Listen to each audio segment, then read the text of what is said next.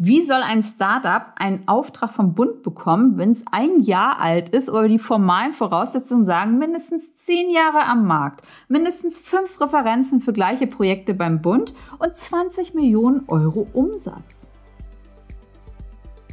Montagabend 18 Uhr. Hab heute schon den ganzen Tag die Finanzmärkte verfolgt. Einfach krass, was da gerade los ist und wie im Sekundentakt irgendwie die Kurse fallen. Der ganze Kryptoaktienmarkt bricht ein. Déjà-vu 2007, 2008. Damals habe ich es zum Nachkaufen genutzt. Und für uns Selbstständige ist der Kapitalmarkt ja eine sehr wichtige Säule für die Finanzierung, aber auch für die Investition. Also bin sehr gespannt, wie sich die nächsten Wochen da entwickeln werden. Und für uns Gründer ist es ja auch wichtig, dass wir einfach stabile Märkte haben. Diese Woche bin ich auch wieder unterwegs auf Startup-Events, werde mit vielen Unternehmern sprechen, denn auch das ganze Thema Gründen ist immer noch im Trend und im Ausland ja wirklich an der Tagesordnung. Bei uns sind derzeit nur 8% der erwerbstätigen Bevölkerung selbstständig und in anderen Ländern ist es halt alles schon eine gesamte eigene Industrie. Und auch in vielen Gesprächen mit Unternehmern aus Deutschland, aber auch mit deutschen Unternehmern, die ins Ausland gegangen sind, um zu gründen oder ihre Unternehmen auch von dort führen. Es fehlt einfach noch einiges in Deutschland. Und dann kam letzte Woche ein Artikel im Handelsblatt raus, wo Roland Habeck seinen Gründerplan für Startups vorgestellt hat. So, bekommen wir jetzt endlich mehr Unterstützung für Selbstständige oder ist es wieder mal heiße Luft, wie es die letzten Jahre gewesen ist? In dieser Folge möchte ich mit euch darüber reden, was von der Politik geplant ist, wie sinnvoll die einzelnen Initiativen sind und was ihr daraus mitnehmen könnt für die Zwischenzeit, bis die Initiativen live sind. Seit Jahren laufen wir in Deutschland dem internationalen Standortwettbewerb nach den innovativsten Ideen und pfiffigsten Gründern hinterher. Wohl auch, weil der gesamte Markt des Unternehmertums noch stiefmütterlich hier in Deutschland behandelt wurde. Seit Jahren geht der Markt an Gründern zurück oder stagniert teilweise auch. Und das kann aber auch daran liegen, dass viele Gründer Deutschland den Rücken gekehrt haben oder jetzt auch noch kehren und im Ausland neu gründen oder auch sogar ausgewandert sind oder nach neuestem Trend sich auch staatenlos melden. Die Gründer hier klagen aus meiner Sicht zu Recht, über administrativen Overkill, nicht vorhandene Digitalisierung, bin ja auch mehrfach Gründerin und erlebe wirklich den täglichen Pain. Also da muss sich auf jeden Fall jetzt was ändern. Und deswegen finde ich schon mal gut, dass hier endlich jetzt Bewegung reinkommt in der neuen Regierung. Und ich bin seit sechs Jahren im Startup-Bereich, habe mehrere internationale Unternehmen und kann sehr gut die einzelnen Länder auch miteinander vergleichen. Und schon mal vorab gesagt, es ist in anderen Ländern wesentlich einfacher als in Deutschland. Selbst Christian Dürr, Vorsitzender der FDP-Bundestagsfraktion, sagt selbst von der Politik, Zitat, die Start-up-feindliche Politik der letzten Jahre hat dazu geführt, dass junge Unternehmer und Kreative lieber ins Ausland gegangen sind und er ist froh, dass wir als Ampelregierung das Ruder rechtzeitig herumreißen und dafür sorgen, dass Deutschland wieder zu einer Gründernation wird. Man wird in den nächsten Wochen beraten, wie die Vorschläge ausgearbeitet und umgesetzt werden können. So, da bin ich mal sehr gespannt, kann ich euch nur sagen, wie das dann aussehen wird. Das bisher hat es immer auch insbesondere an der Umsetzung gehapert. Was steht aber jetzt in dem Entwurf drin, in dem Strategiepapier vom Roland Habeck? Das schauen wir uns jetzt mal an, was die Schwerpunkte sind. Ich gebe meine Meinung auch dazu und was ihr auch da mitnehmen könnt. So, aber zuerst muss ich eben nochmal einen Schluck trinken, denn ach, den ganzen Tag heute schon geredet. So, jetzt gucken wir uns die Schwerpunkte an. Erstes Thema, ein Dauerbrenner, mehr Wachstumskapital. Das wird schon seit Jahren erzählt. Hier gibt es natürlich auch immer ein Für und Wider. So häufig, wenn es um Investoren geht, insbesondere auch institutionelle Investoren, die wollen natürlich auch gleich Anteile am Unternehmen haben. Vielleicht kennt ihr das irgendwie aus der Höhle der Löwen. Und das wollen einige Gründer halt nicht, was ich auch auf der einen Seite halt verstehen kann. Trotzdem, insbesondere wenn man richtig Produkte entwickelt, braucht man teilweise wirklich Millionenbeträge und da kommt man an der Finanzierung an Investoren gar nicht vorbei. So, die Bundesregierung möchte hier den deutschen Wagniskapitalmarkt weiter stärken und zusätzlich Möglichkeiten auch geben für großvolumige Finanzierung durch inländische Investoren. So, bisher kam halt auch viel Geld immer aus dem Ausland. Könnt ihr euch vorstellen, in den USA sind Finanzierungsrunden von 300, 400 Millionen gar keine Seltenheit. Das passiert da wirklich laufend, auch wenn man selbst Bereiche sieht, die hochspekulativ sind, wie der ganze Kryptobereich, Metaverse-Bereich, Web3-Bereich. Da werden 300, 400 Millionen Runden gemacht im ganzen Wagniskapitalgeschäft. Und hier, interessanterweise, was auch in dem Artikel mit drin stand, war, dass selbst wenn es eine Beteiligung von 200 Millionen und mehr gibt, puh, selbst der größte deutsche Fonds ist derzeit zu klein für diese Beteiligung. Das wäre hier gar nicht möglich. So, jetzt kommt hier auch noch ein neuer Lösungsansatz aus dem Wirtschaftsministerium, dass wir Versicherern und Pensionskassen, dass denen der Zugang zur Anlageklasse Wagniskapital erleichtert werden soll. Das ist ein System, was im Ausland auch schon längst implementiert ist. Deswegen da bin ich selber auch super gespannt, ob man es diesmal wirklich schafft, höhere Beträge zu raisen und auch mehr Investoren im Inland zu finden als aus dem Ausland. Also bin ich super gespannt, wie sich das einfach entwickelt. Das würde natürlich schon mal einiges nochmal ändern im gesamten deutschen Startup-Bereich.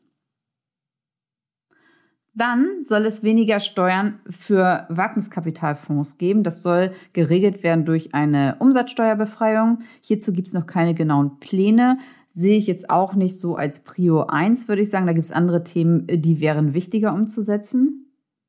Nämlich Reform der Mitarbeiterbeteiligung. Ich glaube, jeder kennt es. Der Kampf um Talente. Um heutzutage die Top-Talente ins Unternehmen zu holen, muss man wirklich einiges bieten. Ich denke mal, ihr werdet das alle kennen. Im IT-Bereich ist der Fachkräftemangel besonders hoch. Rund 30.000 IT-Fachkräfte fehlen. Und neben einem entsprechenden Gehalt wird der Faktor der Mitarbeiterbeteiligung immer wichtiger. Obwohl es hier bereits Änderungen gab, sind die Möglichkeiten in Deutschland immer noch sehr weit zurück vom Ausland. Bestes Beispiel ist hier wieder der gesamte NFT-Markt. In den USA wird der Markt stark auch für Kapitaleinwerbung genutzt und Mitarbeitern, die werden dann den NFTs als Unternehmensbeteiligung ausgegeben, sodass sie direkt am Erfolg des Projektes, am Erfolg des Startups mitpartizipieren können. Finde ich eine mega Gelegenheit einfach. Und in Deutschland ist das derzeit alles noch sehr kompliziert. Zum Beispiel in Startups mit einem Investor drin. So müsst ihr euch mal vorstellen, bevor ein Startup verkauft wird oder an die Börse geht, haben die Mitarbeiter keine Möglichkeit, meistens die Anteile zu verkaufen. Wenn es eine gute Bewertung gibt, dann sind die Mitarbeiter auf dem Papier zwar Millionär, aber was nützt das, wenn ihr an das Geld nicht rankommt? Wenn man die Anteile nicht zu einer guten Bewertung verkaufen kann. Und so volatil wie dann auch der Markt ist, kann es halt sein, dass du auf dem Papier Millionär bist und dann aber nachher in der Realität gar nichts hast. Und dann müssen Mitarbeiter unter Umständen auch noch Steuern zahlen auf eine Beteiligung auf dem Papier. Das kann so weit führen, dass die Mitarbeiter für die Begleichung der Steuern Kredite aufnehmen müssen.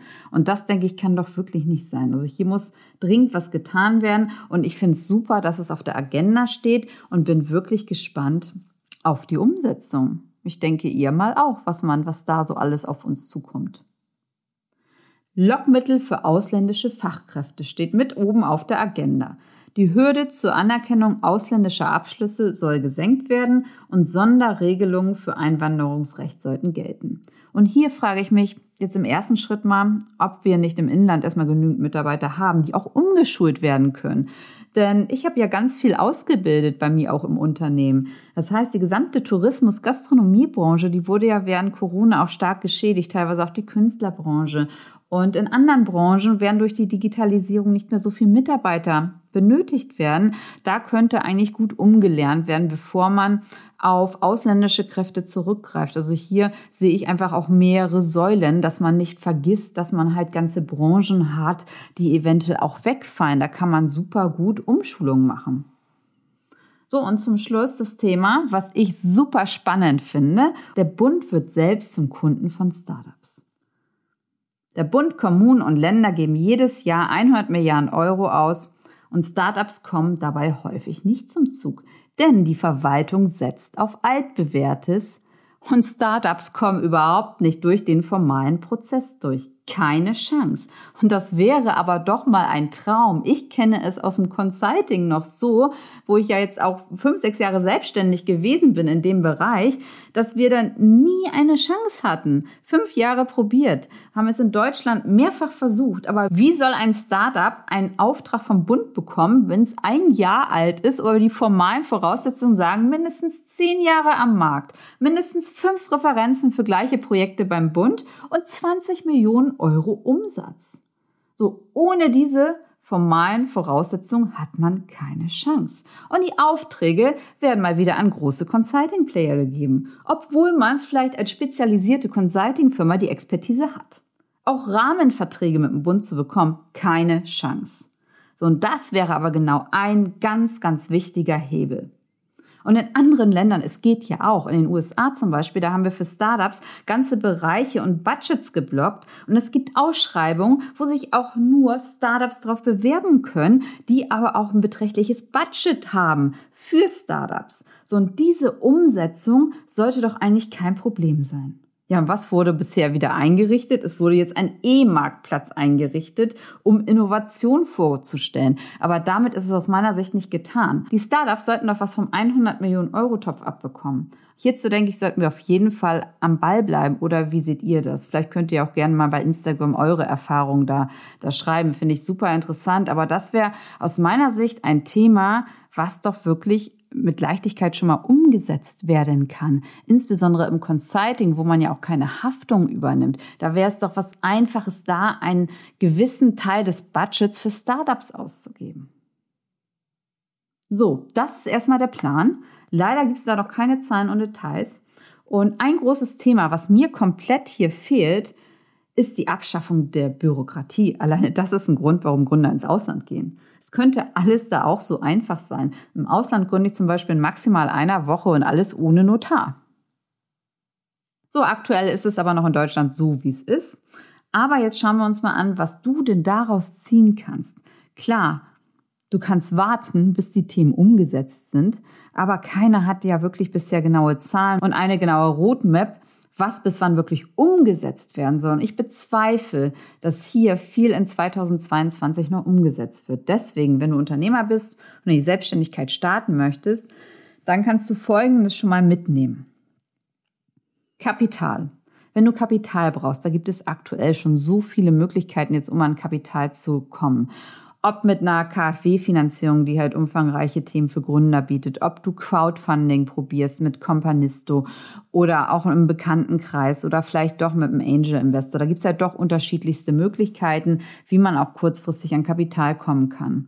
Oder aber, was ich auch sehr, sehr charmant finde und was ich damals auch so gemacht habe, man startet erstmal im Dienstleistungsbereich mit Online-Produkten und könnt hier erstmal euren Cashflow aufbauen, sodass ihr keine externe Finanzierung benötigt.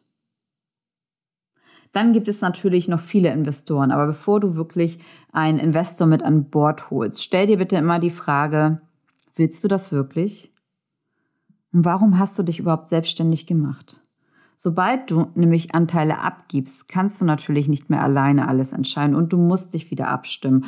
Und da solltest du dann halt auch, wenn du gerade vor dieser Entscheidung halt auch mit stehst, in dich gehen und wirklich fragen, was du halt willst. Ich spreche da aus eigener Erfahrung. Also schau halt wirklich, bevor du einen externen auch Investor mit an Bord nimmst, das muss halt wirklich einfach passen. Du musst mit dem zusammenarbeiten, du musst dich gut mit denen abstimmen können und vor allen Dingen auch eure Ziele müssen übereinstimmen. Das heißt, wenn der Investor das Unternehmen gleich nach zwei Jahren wieder verkaufen möchte, und du aber eher ein langfristiges Unternehmen aufbauen möchtest, dann passt das nicht. Und dann solltest du dir das wirklich dreimal überlegen, ob du ähm, die, den Investor mit an Bord holen möchtest.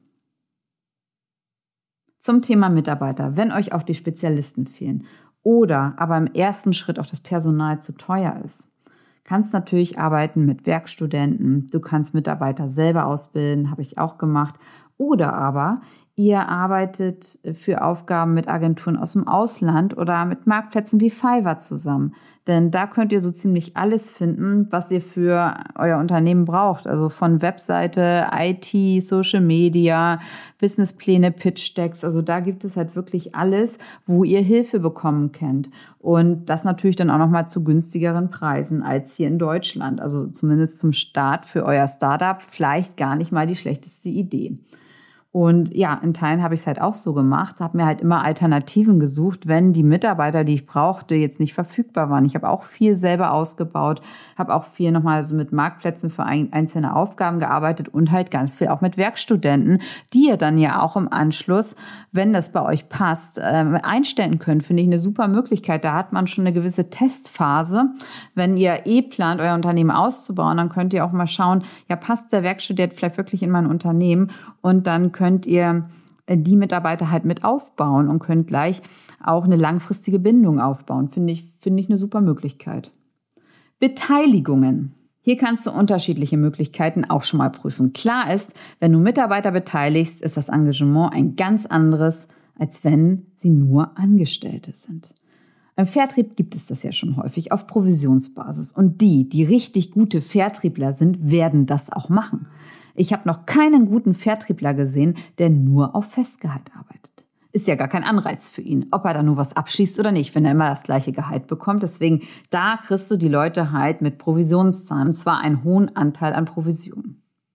Du kannst das gleiche aber auch zum Beispiel für Social Media Manager machen oder wenn du einen großen YouTube-Kanal hast dafür und dann das Ganze an den Erfolg knüpfen, was ihr damit mehr verkauft. Also da gibt es unterschiedliche Möglichkeiten, dass du halt diese offiziellen Beteiligungsströme umgehst und dir selber Modelle halt mit ausdenkst. Besprech das dann aber natürlich nochmal mit deinem Steuerberater alles.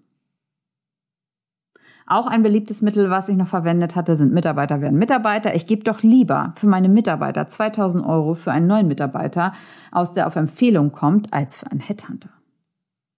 Ja, und zum Schluss Thema Netzwerk. Netzwerk, Netzwerk, Netzwerk. Baue dein Netzwerk auf. Schaue, dass du dich mit anderen Unternehmern verbindest und vergesse hier Social Media nicht. Follower sind die Währung der Zukunft. Für dich auch als Unternehmer. Dass dies wirklich Türen öffnet, habe ich auch erst gemerkt, seitdem ich über 100.000 Follower jetzt bei TikTok geknackt habe und mehrere tausend Leute diesen Podcast hören. Was das alleine ausmacht, was man da für Anfragen bekommt, hätte ich mir nie erträumen können. Aber da sieht man mal wieder, wie wichtig dieses Netzwerk ist. Und zusammengefasst, jetzt noch einmal die wichtigsten Themen. So, es soll sich einiges tun in Deutschland mit Habecks neuem Plan. Erstens mehr Wagniskapital, weniger Steuern für Fonds, es sollen mehr Spezialisten aus dem Ausland angeworben werden, die Mitarbeiterbeteiligung soll reformiert werden und der Staat als Kunde für Startups. Und was kannst du in der Zwischenzeit mitnehmen? Du kannst andere Kapitalmöglichkeiten prüfen, Crowdfunding, KfW-Kredite, Dienstleistungen starten. Im Bereich Mitarbeiter, Werkstudenten, Selbstausbildung, ausländische Marktplätze nutzen im Bereich Beteiligung, schau mal, ob du andere Formen von Mitarbeiterbeteiligung machen kannst für Vertriebler, Social Media Mitarbeiter, zum Beispiel mit Margen. Und Netzwerk. Netzwerk ausbauen ist key. So, das war's zu dieser Folge, zu den ganzen Plänen, die Deutschland hat für die Startup-Welt. Ich bin halt wirklich mal jetzt gespannt, ob es wirklich alles so umgesetzt wird. Denn einige Sachen sind ja wirklich nicht schwierig umzusetzen. Da bin ich wirklich gespannt, ob die Regierung das auf die Beine gestellt bekommt. Ich würde mich auf jeden Fall riesig freuen, weil ich weiterhin auch an den Standort Deutschland glaube. Und wir haben so viele tolle Leute, tolle Mittel einfach, um große Unternehmen auch zu schaffen und eine tolle Startup-Kultur zu etablieren. Es wäre so schade, wenn wir das Potenzial, was Deutschland hat, nicht nutzen, auch für die gesamte Startup-Area. Ich hoffe jetzt erstmal, du konntest einiges mitnehmen und freue mich, wenn du nächste Woche wieder dabei bist. Deine Corinna.